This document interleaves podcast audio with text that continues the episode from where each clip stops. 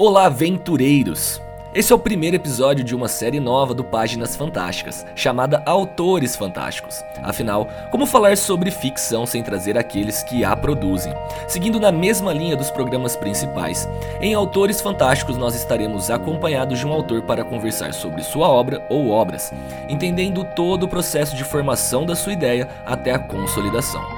A proposta é não só reforçar o cenário autoral de ficção nas terras brasileiras, mas abrir um canal de divulgação, na qual essas obras cheguem a um público maior através de uma conversa descontraída e que não deixemos de aprender, mostrando que por aqui também se fazem histórias tão boas quanto nas terras estrangeiras. Para a estreia dessa série, nada melhor do que o bom e velho RPG de mesa. Exploramos o mundo de Kalimba, livro de RPG com a autoria de Daniel Pirraça. Kalimba é um cenário inspirado nos mitos, lendas e histórias do continente africano, sendo um mundo afro-fantástico.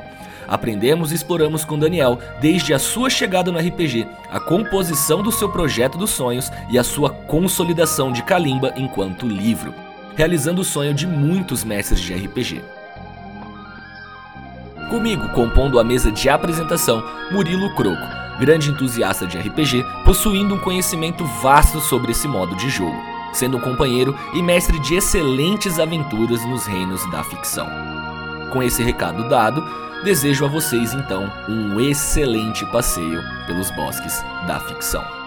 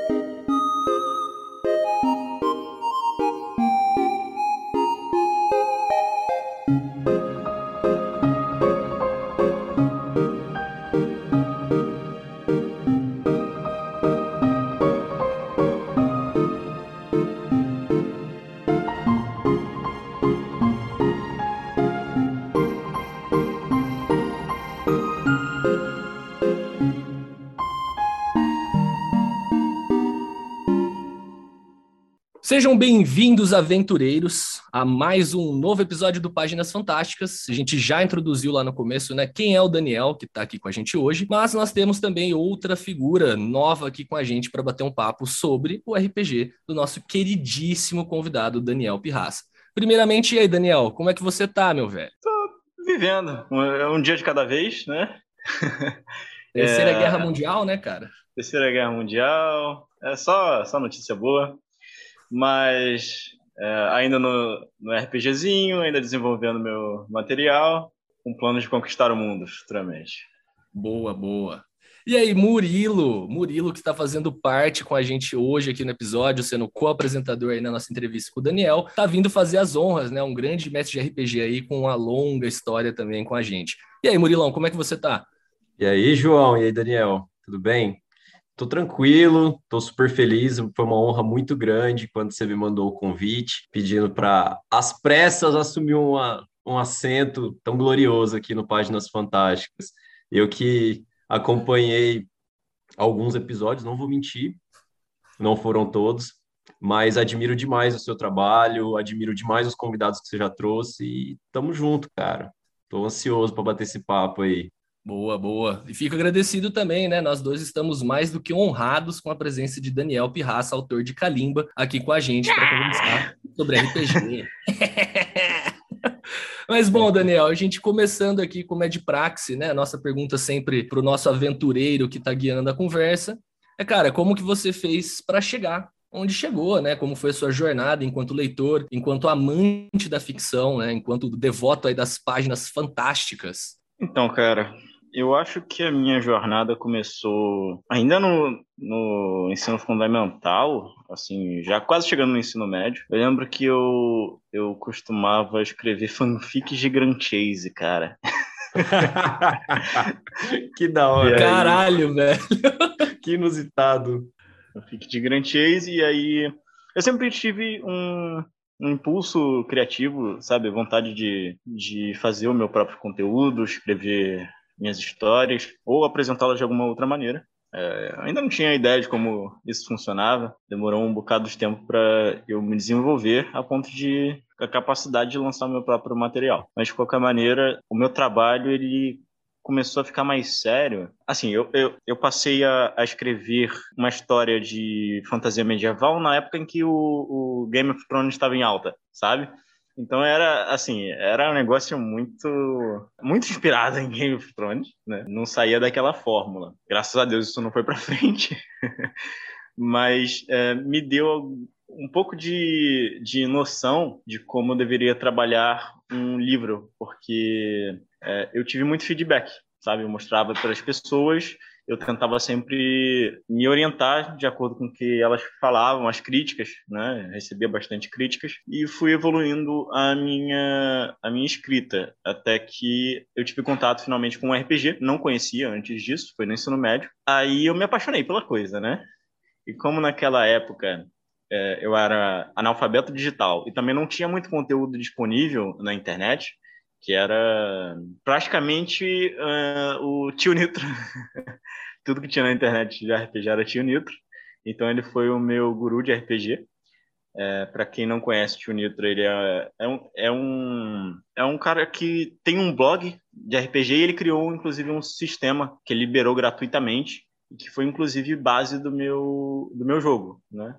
Disso a gente fala daqui a pouco. Mas, de qualquer maneira, demorou um bocado para a coisa ficar séria, entende? Eu, eu comecei a ver o, o meu jogo, comecei a produzir lá em meados de 2013, demorou bastante para ele para engatar, para começar a vê-lo como algo profissional. Então, comecei a pesquisar bastante a respeito de, de África, porque eu acho que a África ela é interessante por si só e não precisa de nenhum outro motivo para você criar conteúdo baseado nela. É legal, ponto. Eu comecei com, com essa ideia na cabeça.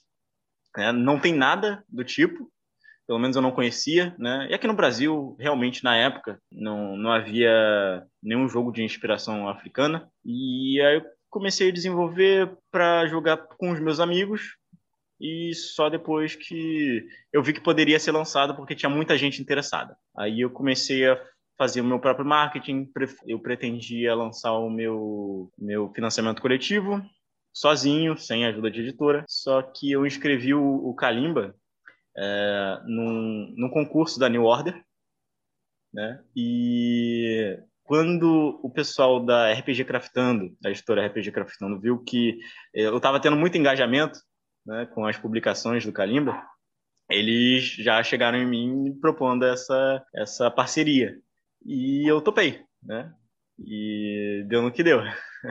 Nós fizemos financiamento coletivo, foi um sucesso e estamos até aí sofrendo as consequências. Foi colhendo frutos, com certeza, Daniel. É. Ô Daniel, deixa eu te fazer uma pergunta. Você passou brevemente, mas mata a minha curiosidade, cara. Você é um cara novo, você é mais novo do que a gente, e uhum. você disse que o RPG chegou até você no seu ensino médio, então deve fazer o quê? Uns seis anos, oito anos? Mais ou menos? É, eu acho que foi, foi algo assim, uns oito anos. E como que foi o primeiro contato? Quem te apresentou? Porque na minha cabeça, RPG, principalmente para quem é mestre há muito tempo, ele soa como um esquema de pirâmide, né? O mestre quer ensinar alguém a, a mestrar para que ele possa jogar depois. No meu caso, não foi bem assim, não. Foi mais, assim, eu ouvi amigos comentando, colegas né, na escola comentando a respeito, só que ninguém estava realmente interessado em jogar. Só mencionaram a existência de um jogo que dava para criar minhas próprias narrativas compartilhadas né, com, os, com os com os meus colegas e eu me interessei logo de cara. Comecei a fazer um monte de perguntas, ninguém tinha saco para jogar, Então, é, eu passei a pesquisar e chegou um momento em que eu obriguei todo mundo a, a, jogar comigo, porque eu queria muito. A partir daí, não, não larguei mais do RPG. É, a minha primeira sessão foi mestrando, fiquei uns bons anos apenas mestrando. A minha primeira experiência como jogador foi, assim, uns três ou quatro anos depois de eu, de eu começar no RPG. Hoje em dia eu não tenho tanta paciência assim para mestrar. As minhas primeiras experiências como jogador não, não tinham sido boas, então assim, eu eu achava que eu não gostava de ser jogador, né? Só que recentemente eu tive algumas sessões, algumas campanhas bem divertidas. Atualmente estou preferindo jogar do que mestrar. Então foi isso. É a síndrome de todo mestre, né, velho? Você vai mestrando, chega uma época que você passa pelo aquele burnout, né? De nossa, eu tô narrando, só tô narrando. Na minha cidade tava, tá no mesmo fluxo agora, né? Eu tenho um grupo na minha cidade natal, que é no interior de São Paulo, e eu devo estar tá narrando faz um ano e meio por conta da pandemia. E dos rolês eu sou o único que tá com inspiração para narrar, né, cara? E aí eu tô enchendo o saco dos, dos outros da mesa. Tipo, oh, pelo amor de Deus, eu tô esquecendo como é que é jogar, cara. Não sei uhum. mais como que é interpretar um personagem, né? É bem doideira. E quais foram os sistemas que você teve contato, Daniel? Ou você já foi sendo autoral, no sentido de que você pegava referências e formava seu próprio sistema? Ou você foi pegando coisas famosas, foi tendo contato com sistemas mais famosos aí pelo mundo? Meu primeiro sistema foi o mais 2D6 do Tio Nitro, que era o que tinha disponível e de graça, né? Porque RPG está pobre sofre. Mas eu me divertia, cara, era, era bacana. A partir daí eu comecei a tentar criar meu próprio, meu próprio sistema, ainda sem saber nada de game design. Então saíram aquelas atrocidades horrorosas e que ainda assim, ainda assim dá para se divertir, né? Porque é, quando o grupo está disposto a ignorar é, e ignorar as falhas mecânicas e apenas criar uma, uma boa história, é legal. É, eu eu não tive experiência com os maiores RPGs, né? D&D, cara, eu, sei lá, eu joguei uma sessão na minha vida foi muito e eu sempre andei mais à, à margem assim dos, dos sistemas, sempre querendo testar sistemas pouco conhecidos meu primeiro livro de RPG comprado foi o, o Pesadelos Terríveis, do Jorge Valpassos. E, assim, eu, eu nunca fui muito atraído pelos, pelos gigantes aí do, do, do ramo, mas sempre consegui grupinhos para me divertir. Às vezes as campanhas não iam para frente, né? Porque o pessoal gosta de D&D. Cara, que o D&D ele é meio que o carrapateador, né, cara? É, no interior eu passei por uma experiência muito engraçada, acho que, não sei se o Murilo pode agregar nisso, eu acho engraçado porque aqui só chegou por conta do, da, da, minha família, tá ligado? Meus tios tinham um amigo muito rico, famosa história que foi para os Estados Unidos, descobriu o negócio lá, xerocou e trouxe para o interior. E aí, na minha cidade, a cultura de DD, cara, só existe Dungeons and Dragons. O pessoal, porque era, né, como você falou, a informação é difícil de chegar, a internet ainda não tá tão desenvolvido, o RPG não é algo tão divulgado. E o DD, quando eu cheguei na universidade, minha cabeça explodiu. Porque aí chega alguém que fala de Vampiro à Máscara, que diabos é Vampiro à Máscara, o que, que é Call of Cthulhu. Ou se liga nesse site aqui que a galera faz 288 mil adaptações de Tormenta para jogar em mundo de anime, jogar em mundo de, do que você achar possível, né? É muito louco como que. E aí eu acho engraçado essa jornada, porque o Murilo, ele é responsável pelo meu retorno em DD, viu? Ele é o culpado. Porque eu saí também, eu peguei e falei, não, quero experimentar e descobrir tudo o que existe aqui fora. E aí o Murilo foi o cara que chegou, eu tava nessa ansiedade de, de jogar. Tá, o Murilo, né? Descubro por um amigo em comum nosso que falou: tô jogando RPGzinho na minha república, DDzinho. Eu falei, nossa, como assim, cara? Eu vou poder jogar um DD. E aí o Murilo destruiu a minha vida. E eu devo ter uma jornada de DD de pelo menos mais uns dois anos na minha frente, de coisas que eu quero narrar, cara. É muito engraçado como que muda de lugar para lugar, né? Aí depende dos círculos, né? Depende de cada círculo. Eu era do círculo dos otaku, então a gente precisava. Era um anime que estava no hype, era Naruto, era Bleach, era Cavaleiros do Zodíaco, DBZ. A gente ia lá, Dragão Brasil, procurava adaptação para o 3DT e bora jogar. E era aquilo que o Daniel falou, né? A gente ignorava algumas falhas mecânicas, porque eu, pelo menos, comecei, era muito novo. E, eu queria dar porrada, eu queria rolar dado e causar dano, sabe? A gente às vezes até ignorava um pouco disso em prol da diversão, as, as necessidades específicas do sistema. E as campanhas duravam muito pouco, porque era outra coisa que vinha no hype logo em seguida e vamos trocar, vamos experimentar, vamos ver o que, que é. Daniel, aproveitando a pauta, na questão da gente falando de mecânica, né? Primeiro, o que, que é Kalimba? Né? Já introduzi e eu vou aproveitar já nessa pergunta para te falar o quão foi difícil, como foi a sua jornada para sair do plano dos sonhos e tornar isso físico, tornar isso real, tornar isso um projeto concreto que dê para a gente jogar e dê para a gente se divertir. Excelente. Uh, bom, explicando o que é o Kalimba, afinal, ele é um RPG de mesa, né? é, um, é um livro de RPG que contém tanto cenário quanto sistema. Ele é inspirado em culturas e mitos africanos. Tá? É, então, é o que a gente chamaria de afrofantasia, pelo menos é como eu me refiro a esse gênero. Ele ele traz uma perspectiva diferente né, do, do RPG clássico, embora ainda seja um RPG de fantasia, com, com mandingas, né, magias e, e, e criaturas fantásticas, monstros é, e tudo mais. Só que é tudo baseado tudo não, né? É, é assim, os 90% baseado na, na África. É, tem também a parte que eu, tirei da minha cabeça maluca, mas é, assim, não é o, o, o, cenário, ele não é África de fato, né? Ele é um universo fictício, só que fortemente inspirado e quem já tem familiaridade aí com com religiões de matriz africana, principalmente, né? vai conseguir extrair muitas das referências que eu coloquei ali. De qualquer maneira, é um jogo para todo mundo, sabe? É um jogo que eu escolhi deixar o mais acessível possível para o público brasileiro, tanto em questão de linguagem né, quanto, quanto em questão de uh, tornar o conteúdo mais familiar para gente, sabe? É, ele é tem como base fundamental a cultura iorubá, né, a religião iorubá. Então, assim, você vai ver lá os orixás, só que orixás versão kalimba, sabe? Só que se você tiver alguma vivência, algum conhecimento a respeito dos orixás, você vai vai saber exatamente que orixá representa qual. Então, assim, é, o, o sistema dele é baseado em, em rolagens de dados de seis lados. Então, você só precisa daqueles dados comuns, né? não precisa de dados malucos, que, que também são muito divertidos, mas dá, são mais caros, dá mais trabalho para arrumar. É, todo mundo tem aí uns, uns D6 perdidos dos jogos de tabuleiro né? em casa, então fica mais simples. E ele tem alguns diferenciais é, é nas mecânicas, né? A gente não, não trabalha aqui com classes fechadinhas. É, então você cria o seu personagem do jeito que você quiser a partir de compra de, é, compra de habilidades, né, de, de atributos. Você gasta pontos para conseguir é, progredir e você pode misturar o que você quiser ali para fazer o personagem do seu jeitinho. Ô Daniel, e essa ideia de simplificar a criação de personagem, é, tirar o sistema de classes, por exemplo, você não sente que dá uma versatilidade, uma adaptabilidade maior para os jogadores mais experientes, enquanto que abraça os jogadores iniciantes?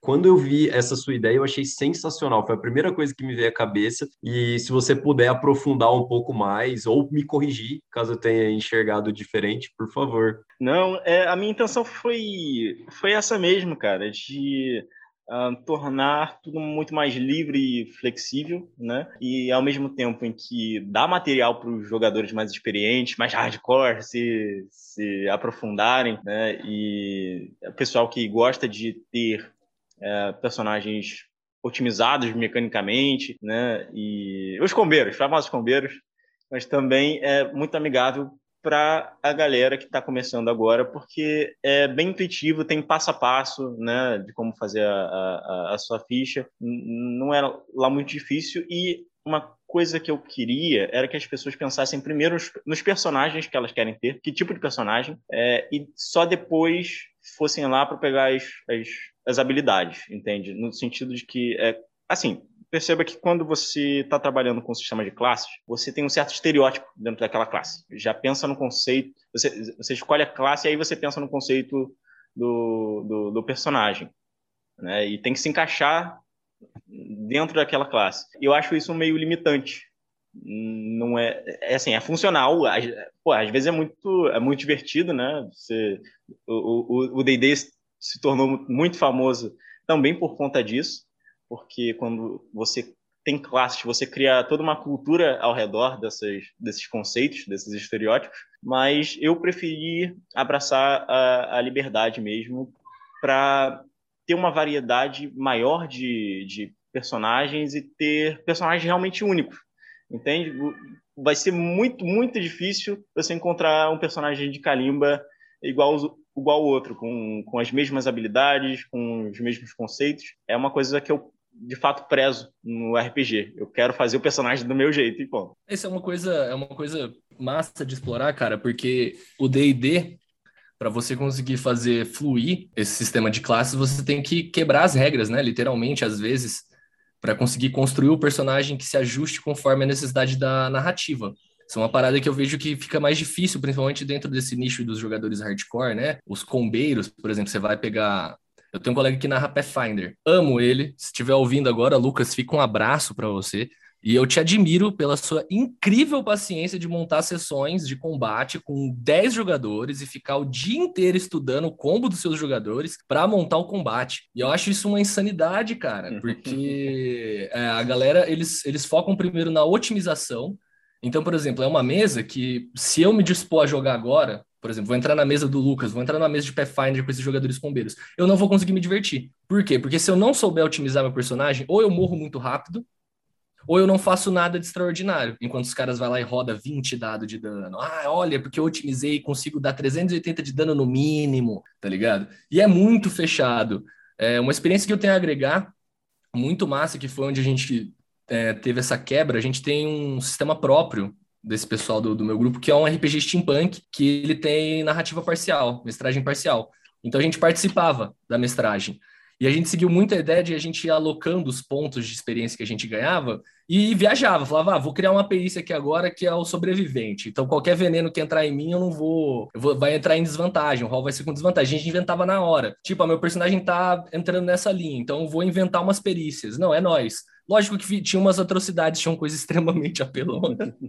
né? Eu odiava qualquer classe com speeching, que a gente tinha feito uma habilidade que chamava discurso em massa que ele fazia rol de carisma em área. Era horrível. Entrava um NPC vilão com essa parada, velho, ficava todo mundo no desespero. Nós falava, mano, o cara vai rodar carisma em área, filha da puta, tá ligado? Só que a fluidez de juntar mecânica com interpretação, no sentido de que é, eu vou fazer a escolha segundo como o personagem está sendo direcionado, engrandece muito, até no roleplay, né? Na parte de ser o personagem e sentir que você está construindo. O Murilo mesmo passou por uma dessas com um druida né, Murilo? Que você pensou todo num combo naquela campanha minha de D&D e chegou na hora, Daniel, ele simplesmente virou e falou, mano, eu vou fazer o cara suporte porque todo o é. meu roleplay pode, pode até agregar, Murilo, pode, é, pode mandar um relato. Eu queria testar uma build. Eu fui jogar D&D falando assim, eu quero testar a build, cara. E aí aconteceu que nas duas ou três primeiras sessões eu precisei fazer a funça do curandeiro do grupo, cara. Eu virei o curandeiro. Os caras olhavam para mim, pedia, ou oh, cura aí, cura aí. E assim, primeiro socorros, magia e não sei o que e tal, e no D&D, no segundo nível, o druida escolhe qual círculo druídico ele vai fazer parte. E aí eu falei, cara, não faz sentido com a narrativa eu escolher um, qualquer círculo druídico que não seja esse. E, e, aí sim, eu fui um jogador muito consciente, muito responsável com as minhas escolhas, né? Eu acredito que nem todos os combeiros, os min-max, costumam ser assim. Não, a maioria, cara, vai sempre focar primeiro no, no, na construção da, do combo do personagem do que na narrativa, né? Inclusive, acho que é uma característica muito difícil, principalmente nesses sistemas ultra fechadinhos, que eu acho que é onde todo mundo tinha que passar por jogar terror, porque no terror você tem que aprender a ser humilde de que todo mundo vai se fuder no final, né? Vai todo mundo morrer.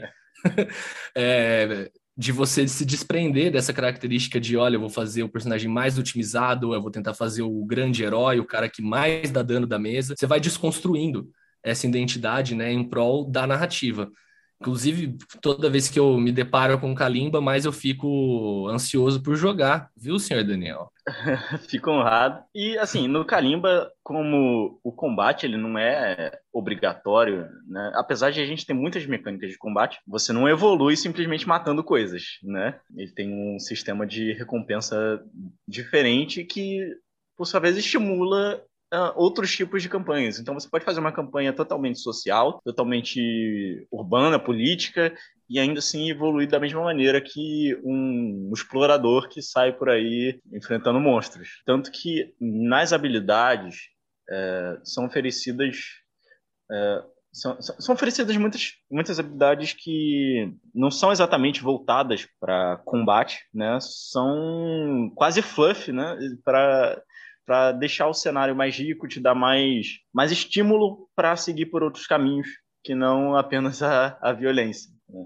Para aprofundar o seu personagem e tudo mais. Então, eu, eu, eu gosto muito de ter essa, essa liberdade. E, assim, eu, eu entendo que o sistema de classes ele até ajuda na hora de você balancear os personagens, né? Porque imagina só, o Kalimba tem, sei lá, cento cacetada habilidades. Você acha que alguma mistura ele não vai, vai ser extremamente quebrada? Alguma vai se sobressair, né? Alguma vai. Só que simplesmente não, não importa muito porque o combate aqui não, não é o foco. Ele não vai te dar experiência. Você pode ser excelente em combate. Eu tenho um jogador que participa frequentemente aqui dos, dos meus playtests, que ele é um combeiro desgraçado. Ele tem um caderno de combo. ele tem um caderno reservado para combo. Então, assim, cada página tem um, uma ficha diferente para ele obliterar todos os inimigos que aparecem sabe? Só que porra, o, o, sistema do Kalimba foi feito de uma maneira em que, primeiro, você não consegue ser bom em tudo, né? Isso aí é, isso aí é, é óbvio que você sempre vai ter alguma fraqueza e o, o, o mestre que a gente no Kalimba chama de griot, né, contador de histórias, ele consegue explorar de alguma forma. Então você nunca vai ser um vulnerável, você nunca vai ser o, um, um, deus entre mortais. Você vai, pode ser um personagem muito forte e eu acho muito saudável que tenha essa, essa opção. Né? Tem gente que gosta de jogar com personagem forte, ponto.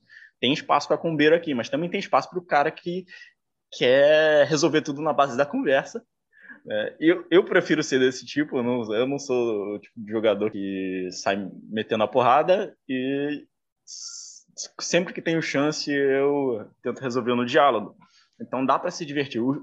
É, é, é, é, um sistema que permite todos, é, todos os tipos de jogadores consigam uh, perseguir os seus, obje seus objetivos, entendeu? E é isso, cara é, sistemas, sistemas diferentes, gostos diferentes, e eu acho que o Carimba ele tem um potencial de agradar bastante, basta o pessoal dar uma chance. Cara, é, eu acho isso muito interessante porque é uma parada que a galera associa muito, né? Quando você vai lá pensar em Dungeons and Dragons, sempre vai ressaltar mais as dungeons.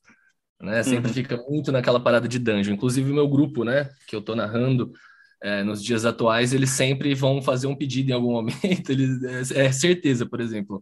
As duas últimas sessões foi full roleplay. E até pouca rolagem de dado. E aí eles falaram: oh, pelo amor de Deus, bota nessa terceira sessãozinha aí um combatezinho, nem que seja para matar uns goblins, tá ligado? Por favor, deixa, nem que seja uma briga na taverna. Mas eu acho muito legal porque teve uma sessão que eu preparei combate a rodo. Falei, gente, vou segurar vocês umas 5 horas aqui, né? vai ter que tomar energético, porque vai rodar dado até a morte. E nenhum dado de combate aconteceu. Sabe, os caras conseguiram resolver tudo na conversa. Eu falei, mano, essa é a sagacidade. E eles até riram depois. Eles falaram, mas foi muito fácil. Eu falei, ah, tirando os 220 que saiu na mão de seis, né? Foi fácil mesmo, que facilita a situação. Mas eu acho muito rico é, como que isso permite construir uma, uma conexão com os personagens e você ter um level design de sessões muito inteligente. Né? Lógico que aí você joga uma bomba para os mestres, né? Porque aí a gente vai ter que sempre trabalhar com diferentes vias de solução, com diferentes meios de, de estabelecer aquilo. Não é só o combate, né? Você não, não faz aquela coisa única, aquela trilha única. Eles vão passar pela floresta, dentro da floresta vão enfrentar um grupo de goblins. Vai acontecer, independente. Não, você tem que dar meios. Ok, mas se a gente negociar com os goblins? E se a gente tentar outra via, se a gente tentar desviar dos goblins, se a gente tentar chegar, se a gente subornar, que seja, é, é, a riqueza de variabilidade fica muito lindo, porque se você narrar a mesma sessão 20 vezes, 20 vezes pode vir a acontecer uma coisa diferente, né?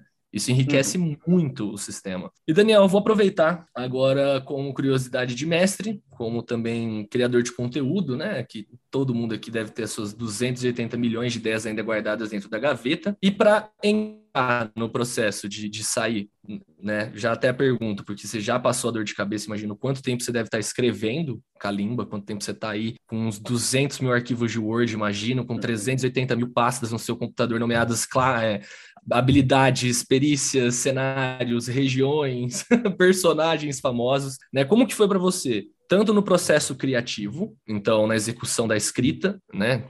Como que foi para você e e depois desse processo de escrever, de você conseguir montar algo no mínimo concreto para apresentar, para as outras pessoas, como que foi para você entrar na parte burocrática também do processo de execução do projeto, né? Porque você já passa pela dor de cabeça anterior de escrever e depois você tem, passa pela dor de cabeça de apresentar e dar real forma àquele conteúdo, né? É muito fácil ter ideias, né? Aplicá-las já é, é, é a parte complicada. Então, depois que eu já tinha o conceito na minha mente do que eu queria para o Kalimba, eu tive que fazer uma pesquisa bem bem aprofundada sobre o que eu, o que eu queria abordar, né? porque, de qualquer maneira, é um assunto delicado. Né? Quando se fala de África, você tem que tomar cuidado para não, não fazer representações ruins né? de, de culturas que não são as suas. Então, eu precisei falar com, com gente que tem a vivência das, das religiões de matriz africana e tudo mais, e reunir bastante material para usar como base, né, é, para estimular a minha criatividade. Foi uma etapa difícil, porque não tem, é, não tem tanto conteúdo acessível quanto eu gostaria, pelo menos em português, é muito difícil você achar. Por exemplo, fala aí um. Conhece algum livro que fale de criaturas folclóricas africanas? um compilado, alguma coisa assim. Porra, isso, isso aí na minha mão seria. Teria, teria me poupado aí meses e meses de trabalho. Com certeza. E então, é algo que você, assim, quando tá lidando com outras culturas, você até acha. Por exemplo, criaturas nórdicas, né, né é, japonesas, você encontra isso com mais facilidade. No nosso idioma, é muito difícil.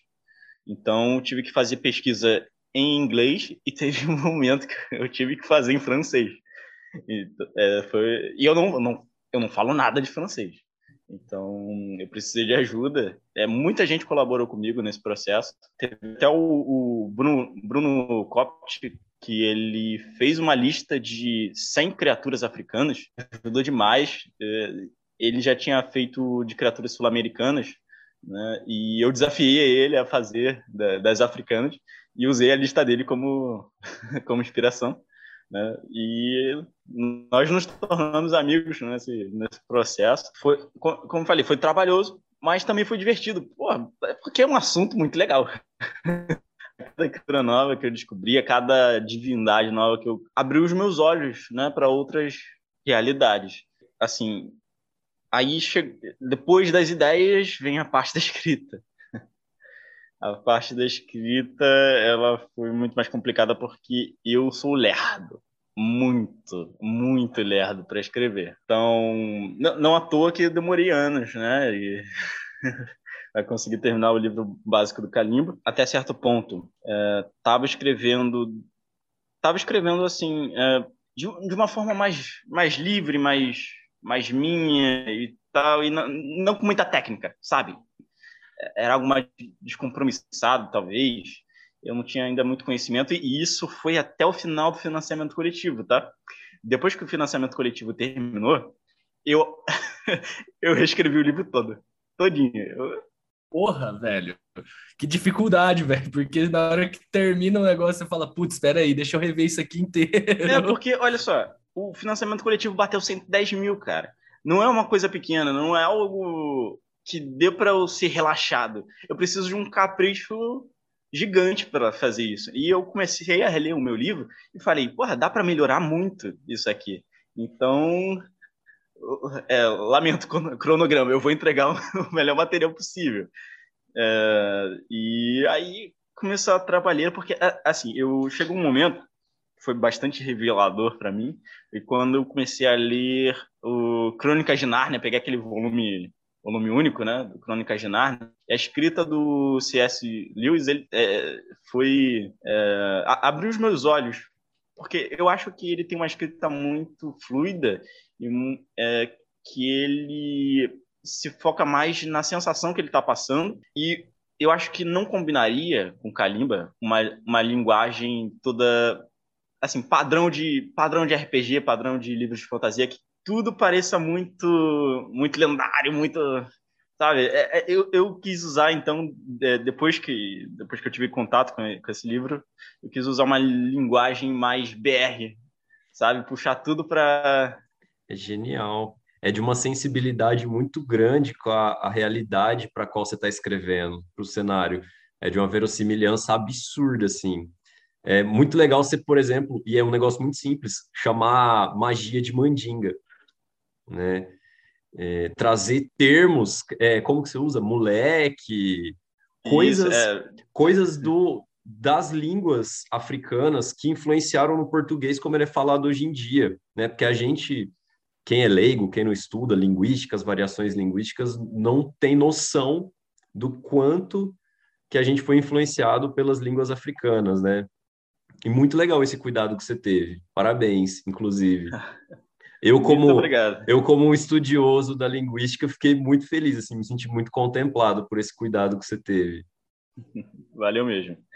E foi mais gostoso de escrever, né? Até porque é, eu, eu, eu foquei em causar a sensação de familiaridade no público brasileiro, porque assim é, você, a, a gente já tem muito contato com RPGs e conteúdo em geral eurocêntrico, cultura mediana essa cultura.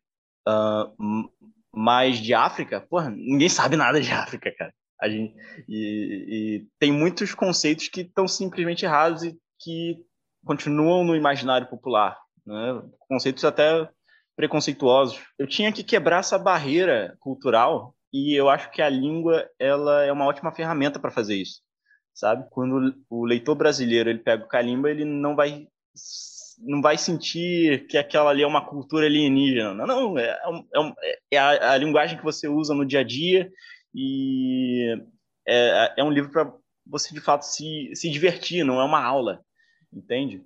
Isso eu tenho certeza que colaborou muito para o, o, o clima né, do, do jogo e as sensações que o Kalimba quer transmitir.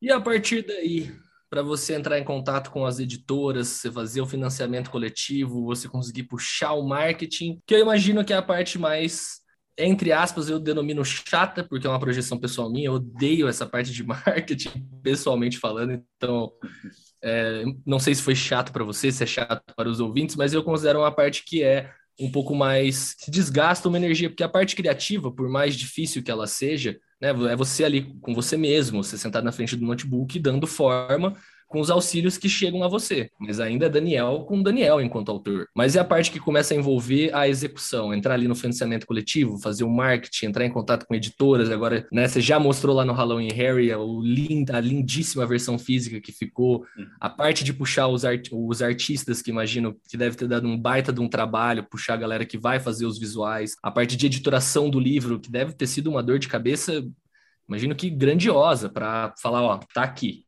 ah, com certeza. Olha só, vamos, vamos pelo começo. É, a questão de, de marketing. Primeiro tem o um marketing antes, tem o um marketing durante o financiamento coletivo. São, são diferentes. Tá? Mas primeiro que eu, eu comecei uh, não, com, não com a intenção de fazer parceria com a editora. Uh, como eu comentei, eu, eu, eu tinha a ideia de que fazer sozinho ia ser mais proveitoso e eu ia ter mais liberdade sobre o, a minha criação. Geralmente, uh, geralmente a segunda parte é verdade, né? A gente, quando se associa a uma editora, nós ficamos reféns de, das opiniões dos vetos dessa editora, certo? Mas ainda bem eu consegui uma editora que, assim, desculpa a expressão, mas abriu as pernas completamente. eu, eu quis fazer, é, eu, eu consegui fazer absolutamente tudo que eu queria e assim, até questão de, porra, quero botar mais ilustração, vai, eu preciso de aumento de orçamento. Beleza, vai, não, não tinha discussão, entendeu? Precisa fazer isso aqui para o projeto ficar melhor, o livro ficar mais bonito, quero mudar isso aqui, isso aqui, isso aqui, vai, faz, tudo. Então não tem nada para reclamar quanto a isso. É, mas assim, antes do financiamento coletivo, eu já comecei a fazer o, o, meu marketing sozinho, sem editora, e até foi isso que, que atraiu a editora, né? o engajamento do, do, do pessoal.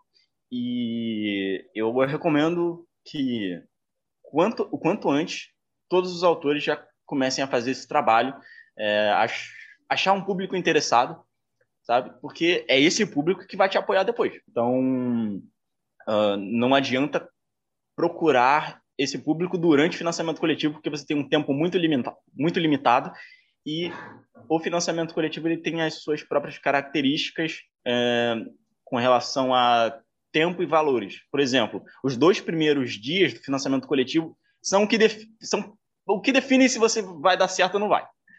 Entendeu? De, via de regra é isso.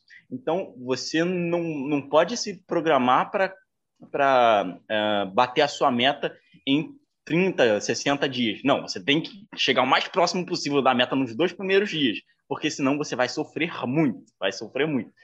É, então, assim, uh, não demorou muito para nós iniciarmos esse processo de financiamento coletivo. Né? É, a gente se juntou, começou já a, a, programar como seria. Eu não tinha experiência nenhuma, é meu primeiro financiamento coletivo, mas o pessoal da editora é, já tinha feito alguns e isso ajuda demais. Inclusive, eu aconselho para os iniciantes né, procurarem sempre a ajuda de gente mais experiente, porque eu ficaria completamente perdido e o Kalimba, que tinha todo esse potencial, ele poderia ter é, caído no esquecimento, né? Se, se, eu, se eu não tivesse essa colaboração, tivesse os conhecimentos necessários para tornar ele um produto de sucesso. Ele é um produto, é, um, é o meu livro, é meu sonho, mas é a partir do momento que a gente quer levá-lo a outras pessoas e receber por isso, né?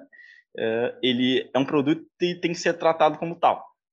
Então, até mesmo no, no desenvolvimento dele, é necessário você, uh, para ter mais alcance, apelar para certas coisas que você vê que o seu público gosta, sabe? Uh, eu, uh, o, o mundo da RPG está cheio de combeiro, então vamos agradar os combeiros um pouquinho. Tudo bem que a gente gosta de, eu, eu posso gostar mais da parte interpretativa, mais da, da, do blá blá blá da conversa, mas pô, vamos, a, a gente se adapta ao público e aí nós conseguimos uh, alcançá-lo com, com, mais eficiência. E o financiamento coletivo ele exige a parte de primeiro de marketing, né? Você prepara o terreno, você anuncia a, a data e repete isso a exaustão, todo mundo tem que saber.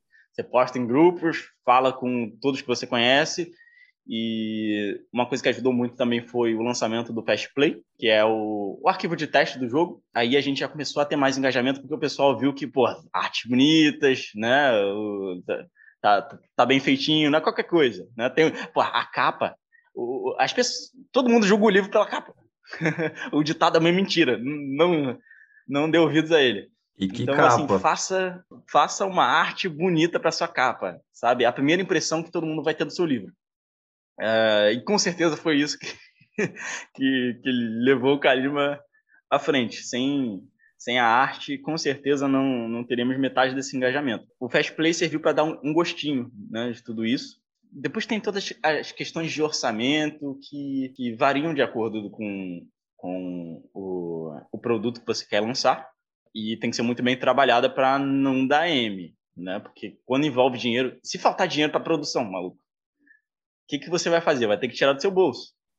E se for um valor alto, a gente está trabalhando aqui no, no com 110 mil reais. Se desfalcar, vai ser um desfalque sinistro. Eu não tenho nada de tirar esse dinheiro. Então vamos.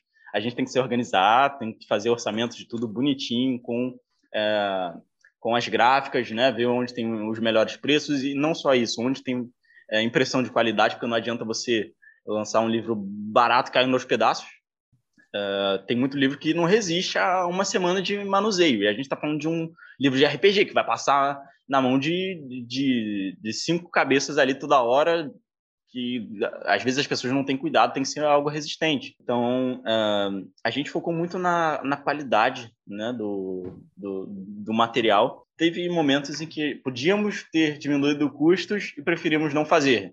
Pra, a, a, nossa intenção é que quando todo mundo receber esse material, já cause uma boa impressão e fique na memória, entende? Uh, não queremos causar nenhum tipo de decepção quanto, quanto à qualidade. E, assim, durante o financiamento coletivo é aquilo. É marketing 24 horas. Você vai infartar nos primeiros dias, sabe? vai, vai passar mal mesmo. É, é, é pesado. Mas não, não pode diminuir o ritmo. Durante o financiamento coletivo, eu, eu participei de, sei lá, uns 50 podcasts e vídeos e, e, sabe, eventos. Eu fui convidado para tudo que é canto e a editora ajudou muito porque ela tem contatos outro motivo para você fazer parceria com a editora. Então, assim, eu apareci em canais grandes mesmo. E isso ajuda, ajuda demais. Então, assim, são, são muitos detalhes, cara, que uma pessoa que está iniciando agora vai fazer o seu primeiro financiamento coletivo não, não sabe e é bem capaz de acabar fazendo besteira no meio desse processo. Então, mesmo que você queira fazer de forma independente, procura ajuda de quem já fez.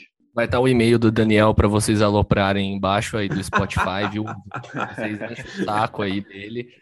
Já fica aí o inbox, né? Aí, ó, quem quiser lançar material de RPG, já conversa com o Daniel, o cara super receptivo, super aberto. O cara vai dar todas as dicas, vai contar onde que você pode escorregar, onde que você pode levar um tombo. O cara tá ali para te dar a mão e te levantar.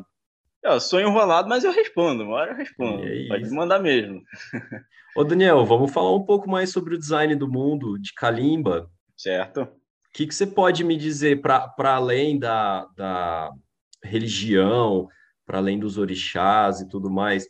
Como que você coloca demograficamente, geograficamente o seu mundo? Foi trabalhoso criar clima, relevo? Como que foi essa parte física? de Kalimba, do mundo de Aie? Então, como eu me baseei muito na África, é, eu me baseei também na geografia da África. Então, tem locais dentro do, de Aie, do, do, do, mundo material, né, em Kalimba, que são claramente inspirados em locais que existem. Então, eu só tornei as coisas mais fantásticas. Né? Uhum. Né? É, porque aqui a gente pode apelar para o sobrenatural, temos magia, Uh, eu preferi não criar um mapa oficial de Kalimba, porque, como eu já falei, a liberdade para mim é muito importante no, RPG. Então eu quero que os griots, os mestres, eles tenham a liberdade de inventar seus próprios locais. Os jogadores também, né, para botar ali no background, você cria o lugar que você quiser, a cultura que você quiser é, dentro daquele mundo. Então, não quis fazer nada fechadinho. E até facilita para mim, porque eu, eu posso criar mais conteúdo com facilidade. Com certeza. Né? Então, assim, eu estou escrevendo aí o, o, o, Mirongas, que é o suplemento do Kalimba, é, e tem muito conteúdo que eu estou acrescentando que não, não seria possível se eu tivesse é, feito um cenário fechado. E eu acho muito legal que uh, dá, dá mais uma sensação de de que você é, é, é dono daquele mundo quando você está mestrando, entendeu? Você não está mestrando no meu universo, você está mestrando na sua versão de Kalimba. Uhum. Entende? O, você pode fazer a doideira que você quiser ali dentro. Uh, que legal. Tanto que eu, eu, tento passar a sensação, ou melhor, eu deixo claro ali no livro que o Griot, ele é um contador de histórias e, e também tudo que está tá escrito ali no livro é uma história contada por um griot, apenas um griot. E uhum. todas as histórias podem ter várias, várias versões. Então, cada mesa vai ter o seu calimba, entendeu? É, são cenários diferentes, sabe? Ou, ou, pelo menos contados por, por, por griots diferentes, né? Então você não precisa se preocupar em, ser, em fazer tudo certinho ali, é, seguir a risca aquele cenário, nem, nem mesmo o sistema, né? a regra de ouro ainda vale, o, o tem essa característica. É, sobre a geografia, novamente, pô, a gente vai ter ali as, as, florestas, os desertos, montanha rodo, vai ter. É, tem, tem também, por que não, campanhas no subterrâneo, no mar. E, assim, a África é um continente gigantesco, né? Não dá para enumerar. Né? não dá para enumerar é, os, os, locais. Por exemplo, um local que é claramente inspirado num que existe é a ilha de Mádaga. É difícil, é difícil pensar no, no local em que. O que, que será que foi? Inspiração, não é? O que será que te inspirou? E, é, e assim, às vezes eu abraço a tosqueira também, tá? Só, só deixo claro que eu não tenho, eu não tenho vergonha nenhuma de uh, deixar claro onde que eu me inspirei. Né? Alguns, alguns nomes de orixás, por exemplo, uh, tem um que é Mugo, orixá Mugo. Bota o nome ao contrário, uhum. é Ogum. então, uhum.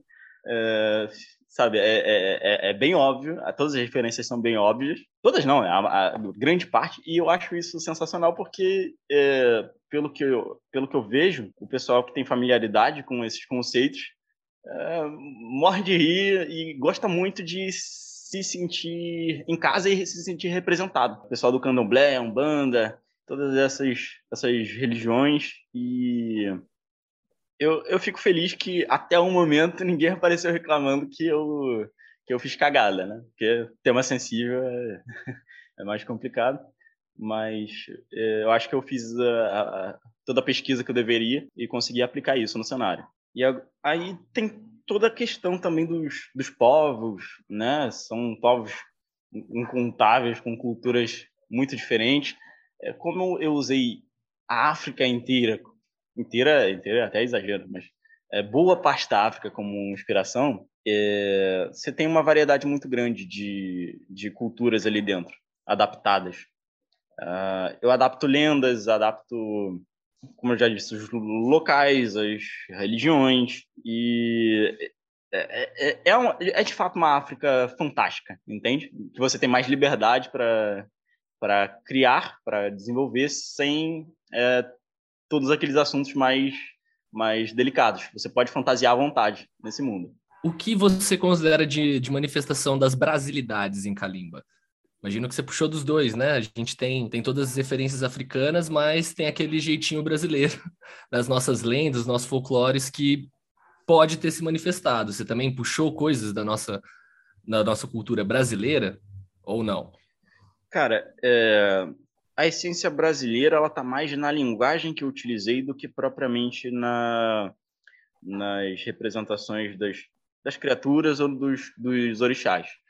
Porque eu, de fato, tentei me basear mais na África do que no Brasil. Eu não queria fazer uma fantasia afro-brasileira, é a fantasia africana mesmo, entendeu? Mas, assim, questão de linguagem, como a gente já mencionou, porra, tem... Uh, os níveis são moleque, uh, né? O primeiro nível é o moleque, o, o, você tem mandingas como uh, Tabef da Cura, uh, tem habilidade uh, chapuletada violenta, entende? Você, em vez de ser, ah, sei lá, demônio, é, chama de capeta mesmo, entende? Tem, tem umas brasilidades, brasileirismos, mas... Tá mais é, na questão fica... da linguagem do que no é, cenário. É, exatamente. Sensacional, sensacional. E, e como foi para você, Daniel? É, tá dentro do. tá lidando com essa questão da representatividade, você está carregando, né, não só buscar essa, essa diferença na questão do imaginário da ficção, né? Porque quando se fala de fantástico, se fala de fantasia, sempre vai saltar para as pessoas a mais a, a questão da, da, do cenário europeu, né, de um cenário fantástico europeu. Então você já está lidando de, de tentar mudar o foco. Eu vou até aproveitar a pergunta para engrandecer o contexto dela, que eu já tive que lidar com jogadores da qual a gente tem um sistema que a gente adaptou de Mago Ascensão para Umbanda. E quando a gente foi jogar, Né? A gente sentou, todo mundo foi lá, elaborou. Um parceiro que é, que é o mestre, que é colega meu, ele conhece principalmente a cultura do candomblé, né? E aí ele adaptou um cenário de umbanda no Brasil na época da colônia. E quando a gente sentou enquanto grupo, tinham três opções que você escolhia do seu personagem. Ou você fazia parte de um quilombo, ou você era um índio, ou você era um escravo que tinha fugido, né? Tinha escapado da, da escravidão. E teve dois jogadores que não conseguiram jogar. A gente optou por, por tirar eles da mesa porque um virou e falou assim: Mas tem como eu jogar com um padre europeu? Tem como eu jogar com um bandeirante? A gente falou, cara, Não é o propósito. Não é a proposta. E a gente, isso, e a gente sentiu muito esse impacto de o quanto esse imaginário é carrapateado. As pessoas hum. não conseguem imaginar. A gente até aproveita essa pergunta para engrandecer, né? A polêmica toda lá do Senhor dos Anéis, né? A galera dando hate porque ah, tem um negro representando um elfo. Gente do céu, pelo, pelo amor de Deus, né? E mostra o quanto a gente tem esse imaginário nosso globalizado, né? O quanto a Europa colonizou, inclusive, a nossa fantasia, o nosso lado ficcional. E como é para você é, tá lidando com essa representatividade do cenário e não só nisso, mas sendo um autor nacional, né? Criando um cenário dentro do Brasil, sendo um autor brasileiro, dentro de um mundo que não tem leitores, que tem dificuldade de ter acesso ao que é nosso, de valorizar o que é nosso, né? Sempre se pensa primeiro no lá fora do que no do que nós fazemos aqui. Como que foi para você? É, como está sendo, né? Porque isso está acontecendo nesse exato momento também. Eu eu precisei de, de muito suporte, muita. A, a, além da pesquisa, eu, eu precisei de gente acompanhando todo esse processo, gente especializada, né? É, tem, por exemplo, o Atila Pires. Atila Pires, ele, ele inclusive está fazendo um, um sistema de afrofantasia, tá? O Primeva, mas ainda não lançou. Espero que lance em breve, ainda esse ano. Só que, assim, ele porra, tá fazendo doutorado em História da África. Então, é, conversando com ele, eu aprendi coisa pra caramba. Ele já me deu alguns puxões de orelha e tudo mais, né? É, e eu sempre tive uma preocupação grande, nunca parecia desrespeitoso. Embora use uma linguagem mais mais informal, brincalhona, né? Nunca quis é, ser babaca, é bem diferente né, é, retratar de uma forma errada aquele é, certas culturas, certas, certas tradições, povos e histórias, porque também estamos, é, estamos lidando aqui algo que para algumas pessoas tem uma profundidade muito maior do que a gente imagina, sabe? Uh, toda essa questão de representatividade é importantíssima, porque eu mesmo quando pequeno, cara, eu fui ensinado que o nariz bonito é um nariz fino de branco, é, o, o, o beijo bonito é o beijo branco, cabelo, cabelo bom é cabelo de branco, é o cabelo liso. E, porra, eu não encaixo nisso aí, cara. O que, que eu faço da minha vida? Eu devo ser um monstro. Então, é, eu já senti na, na, pele, né, como é não ter nenhuma referência para se basear. E acho que a gente está evoluindo bastante de uns tempos para cá, é, antes tarde do que nunca, né? E eu, eu tive momentos muito muito marcantes para mim uh, depois que o Kalimba ele ele foi divulgado, lançado é, que muita gente chegou para mim para falar a respeito disso, dessa, dessa mesma sensação. Teve gente que, porra, vendo Kalimba chorou, teve um cara que mandou áudio, cara tá realmente emocionado é, por estar tá finalmente se vendo representado de alguma maneira, tá? É, num, num jogo, né? E, assim, eu tentei também fazer um livro muito bem ilustrado, porque como não temos no nosso imaginário uh, os conceitos africanos, né, a gente não, não, não, não consegue pensar num, numa cidade africana além de, sei lá, uma tribo pequena com cabanas de cabanas de palha, nas cabanas de palha, um monte de gente, sei lá, pelada dançando ao redor de uma fogueira, né? E gente correndo de um, de um leão ou caçando uma zebra. É, se resume a isso. Tem, tem isso, tem isso. E é maneiro. Mas também tem muito mais. A África tem muito mais a, a, oferecer. E a gente não tem, não tem um estoque de imagens na nossa cabeça para isso. Então, eu quis colocar uma quantidade absurda de, de ilustrações no livro para é, ir formando esse imaginário. E quando eu comecei, antes das ilustrações, eu mesmo tinha na minha cabeça uma, imagens muito turvas, conceitos, sabe, é, que não eram realmente palpáveis. Eu tinha que me basear só no que eu achava, na, no, no, que eu lia, né? Nas, nessas, nas sensações que eu tinha quando lia. As ilustrações, primeiro que foi, é, foram do Felipe Faria, né? ilustrador sensacional, os desenhos dele são maravilhosos, são é, em preto e branco, né? E agora a gente está colorindo essas ilustrações. É, é, o Mike, Mike Zyros que está que tá fazendo esse trabalho. e eu acho que elas ajudaram muito, além de fortalecer esse sentimento de, de pertencimento, né, a, a, representatividade e tudo mais, ajuda a gente a quebrar certos paradigmas, começar a, a, a imaginar os povos africanos não mais como um, povos exóticos, alienígenas e esquisitos, é, mas como parte da nossa própria cultura, entende? Então, foi, foi, um trabalho sensível, mas que eu acho que deu bastante resultado. Eu estou feliz com o que a gente alcançou. E agora, querendo lançar o Kalimba na gringa já é outra história, porque em pouco tempo de, de divulgação eu já enfrentei assim os, os caras com os comentários bem questionáveis. Já, já me deparei com é, racismo explícito, né? É, desculpa dizer, mas uh, americano, americano, assim, sofre. Eu, eu não imagino como é a vida dessa galera por lá, né? Do, dos, dos negros por lá, porque você pode ser explicitamente racista e tá de boa, sabe? É normal, padrão. Pra, lá, preto tem que alisar o cabelo, senão. sabe? É, é, é, um negócio mais pesado do que aqui. Aqui a gente tem, é, vamos dizer assim, os, os, núcleos racistas. Né? Tem os lugares em que isso fica mais explícito. Lá a coisa é bem mais clara. Ainda assim, encontrei muita gente que está feliz por estar tá recebendo o Kalimba, né? por estar tá vendo que tem um projeto grande, querendo fazer todo esse trabalho de representatividade, levando cultura africana para lá e tudo mais. É, vou enfrentar obstáculos diferentes dos que eu enfrentei por aqui. Encontrei aqui alguns babacas, encontrei.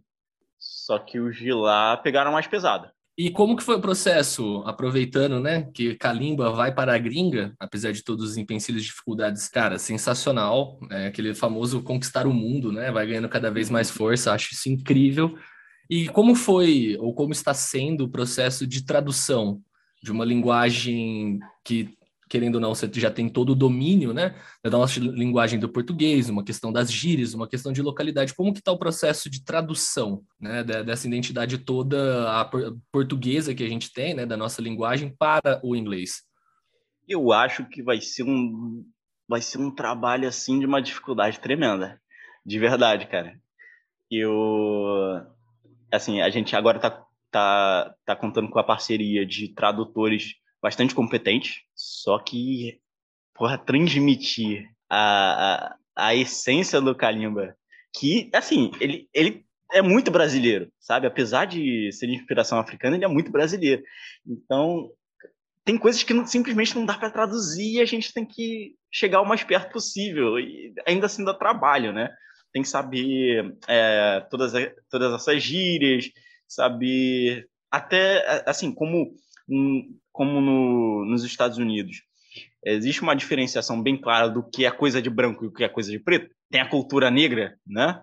É, a gente tem que, de certa forma, pegar, é, pegar os elementos dessa cultura negra americana e colocar no calimba para tentar substituir o que é o, é o, brasileiro, entende? Porque eu quero que eles tenham essa mesma sensação de, de pertencimento, de de terem um conteúdo bem próximo deles, entende? Uh, então, só lamento pelos tradutores, eles vão ter um trabalho descomunal aí é, para fazer isso. Só que eu, eu, eu, já vi que eles estão se esforçando, uh, o que eu pude ler uh, tá, tá ficando bacana. Eu não anjo quase nada de inglês, é só a leitura mesmo, então é melhor ficar quieto quanto a isso e confiar nos profissionais. E cara, e, e, e como é para você estar tá fazendo parte agora do panteão de autores nacionais, né, cara? Porque você tá aí junto, entrando no, no, mundo e tá vindo forte, né? Você não tá vindo de poucos passos, tá vindo na porrada, na cacetada, chutando porta, destruindo tudo e vindo com um produto com a qualidade incrível, incrível, de verdade. É uma coisa que eu ressalto aqui para você que Kalimba vai ser algo que vai ser jogado nas mesas é, que eu puder. tá ligado? De divulgar o máximo possível, de auxiliar no máximo possível, mesmo que seja dentro do meu espaço íntimo, tá ligado? Dos meus grupos de RPG que eu venho a narrar. Como que é para você estar tá sendo um autor nacional, estar escrevendo ficção nacional, né? Você tá dentro aí do Brasil, lutando com uma cultura que, que já tem dificuldade de ter o seu fantástico, né? Acho, achei muito massa do seu relato, porque se você fala Thor, automaticamente as pessoas têm uma figura do Thor na cabeça, mas se você falou Gun, as pessoas não conseguem né, visualizar a entidade africana, eles não conseguem. É, a, o mais fácil é Iemanjá, porque você tem estátua em tudo quanto é lugar, mas a maioria das outras figuras que estão dentro do, do cenário africano, dentro do mitos né, africano, é difícil de você imaginar. Uhum. E até em Iemanjá é a versão branca, né? A maioria é, das vezes. Versão branca. Foi um ótimo ponto para ressaltar aí, a versão branca dela, né? Inclusive, tem muito católico que vai lá, puxa, pula sete ondinhas e esquece que tá pulando uhum. para uma entidade que vem da África. É, como que é para você estar tá dentro desse cenário nacional, cara? Como está sendo essa experiência de você estar tá ganhando nome, você tá ganhando força? É incrível porque daqui uns 10 anos a gente vai poder falar, olha, a gente tem um programa lá com o Daniel Pirraça, tá vendo aquele cara que tá ali no programas dando entrevista, aquele cara que tá lá no podcast do Jovem Nerd. Quando eu lançar o Kalimba 20, né? É, lançando o Kalimba 20, a edição 4.0 de Kalimba 20, sensacional. Como que tá sendo para você essa experiência, cara, de estar tá consolidando a cada mês que passa esse projeto e sendo reconhecido cada vez mais pelo seu trabalho enquanto autor? Assim, primeiramente, se uh, o, se a galera de, se os autores nacionais de RPG são um panteão, eu sou o orixá do Inhame, não mando, não mando em nada entendeu? Eu tô ainda engatinhando nessa nesse mundo. É, é, eu fico feliz de ter chegado já sentando na janelinha, né? Mas ainda tem é, muito caminho pela frente. Tem, tem uma galera que já manja muito mais do que eu. É, vou aprendendo aos, aos poucos como lidar com, com o público, como alcançar mais gente com o meu material Assim, eu fico muito feliz de agora poder ter contato direto com é, essa galera que já está há mais tempo na estrada sabe, do que eu. É, tem muitas que eu já consegui absorver, né? Além disso, eu consegui amigos nesse meio. Né? É, é algo realmente valioso para mim. E aos pouquinhos, aos pouquinhos as coisas vão, vão andando. E eu acredito que depois da entrega de todo o material do Carimba, a gente vai ter uma atividade maior, assim, mais mesas jogando, mais gente falando a respeito. A gente vai tentar reaquecer o sentimento de o, o hype, né, do, do Kalimba. É, e eu espero que seja um jogo que de fato vê mesa, porque não adianta eu escrever um livro ali com todo carinho, mas ele nunca ser jogado, né?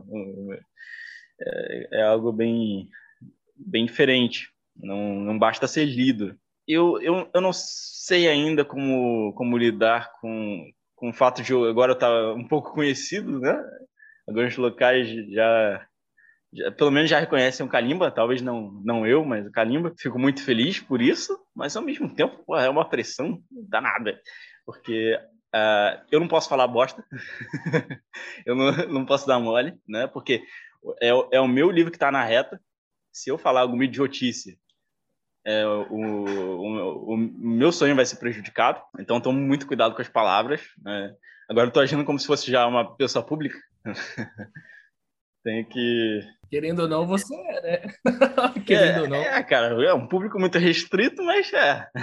Cara, é, eu, no momento em que, que eu comecei a fazer as lives, comecei a, participar de entrevistas, podcasts, narrar, narrar ao vivo, sabe, para o pessoal ver, é, é uma coisa completamente diferente que eu, eu não me imaginava fazendo algo assim. E foi muito difícil para mim no começo, porque além da timidez tem toda a questão do autismo que eu não ainda não é, é a comunicação ela não é meu forte, sabe?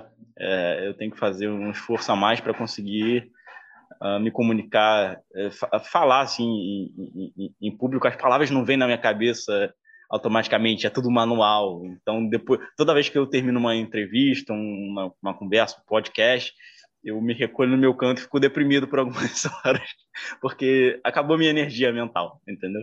Zerou a bateria social, né? Zerou a bateria, exato. Entendo completamente. Então, é, de qualquer maneira, é, isso foi expandindo os meus, os meus limites. Então, eu perdi o medo de falar em público. Não sou bom nisso, mas perdi o medo. Eu acho que depois. Tem, tem o Daniel antes do Calimbo e o Daniel depois, sabe? Eu desenvolvi muitas habilidades, ganhei muito, muitos, muitos pontos aí em alguns, alguns atributos. Tô, tô contente com o resultado. Quero, eu quero terminar esse drama né, do, do financiamento coletivo o mais, é, mais rápido possível. Uh, mas acredito que quando acabar eu vou estar satisfeito porque eu vou ver que o pessoal realmente ficou feliz com a qualidade do material que eu criei. E é isso aí. Essa é a minha experiência. E aí, Murilão, mais algum comentário? Cara, eu queria dizer que eu estou extremamente feliz com a presença do Daniel e com tudo que ele teve para agregar. Assim, acho que foi incrível o bate-papo e eu queria não é nada para agregar, assim, é só um desabafo para fazer eu estou extremamente ansioso para botar a mão nesse livro, cara. É um negócio assim que com certeza faltava alguma coisa para reacender a minha chama com RPG. Você pode ter certeza que Kalimba foi a fagulha. Olha aí, cara, que coisa linda! Sacanagem, cara. Que Olha coisa isso! Linda, velho. Que coisa linda. Pena, a gente posta uma foto no, no Instagram para os ouvintes né, darem Sim. uma olhada nesse filho lindo aí do Daniel. Mas bom, gente, então, Daniel, mais uma vez, muito, mas muito obrigado pela honra da sua presença. Bate-papo sensacional, cara. Eu só tenho a agradecer por você disponibilizar esse tempo, disponibilizar toda essa energia aqui com a gente no Páginas Fantásticas. É um podcast que está no seu começo. Apesar de você ter visibilidade, eu acho que vai vir mais pessoas ainda para ouvir essa entrevista que ficou sensacional, cara. Eu não tenho palavras, é, do, palavras a mais de quantos elogios eu tenho para entregar sobre a sua energia, sobre a sua presença aqui e ter agregado tanto para a gente com esse sistema de RPG no nosso cenário nacional de ficção, que é cada vez mais importante a gente lutar para construir esse espaço. Ah, cara, novamente eu que agradeço pelo, pela oportunidade de estar aqui depois de séculos, né, de você me perseguindo. finalmente, finalmente aconteceu. É, agradeço a, a, vocês dois, né, João e Murilo, e também aos ouvintes que chegaram até o final, conseguiram me aguentar falando. E eu espero que a gente tenha a oportunidade de se falar outras vezes. Com certeza. Uh, gravando ou não, né? E estou muito feliz por estar aqui. É isso, é isso aí. Agradeço por tudo. E Murilo, muito obrigado por estar aqui comigo nessa apresentação também, viu? Muito obrigado por estar aqui no bate-papo, de fazer essas costas junto com a gente para elaborar um papo sensacional com o nosso convidado. Obrigado, meu querido, eu que agradeço. É uma grande honra de verdade. Então é nós, ouvintes, muito obrigados, aventureiros que chegaram até aqui. Lembrem, segue a gente lá no Instagram, o e-mail do Daniel vai estar embaixo aí da caixinha do Spotify, do Google Podcasts e de todos os sites que a gente upa para vocês encherem o saco dele de dúvidas sobre tudo possível. Elogios! Elogios, Elogios, por, por favor. favor. Engajem. Então, ó, segue a gente no Instagram, segue o Kalimba, vai estar o link também do Kalimba do Insta, o perfil do Twitter, vai estar tudo aí na descrição. Então, queridos aventureiros, muito obrigado por nos acompanharem até aqui. Muito obrigado por terem vindo nessa viagem pelos bosques da ficção. E a gente se tromba num próximo episódio. Um abraço a todos e é nós.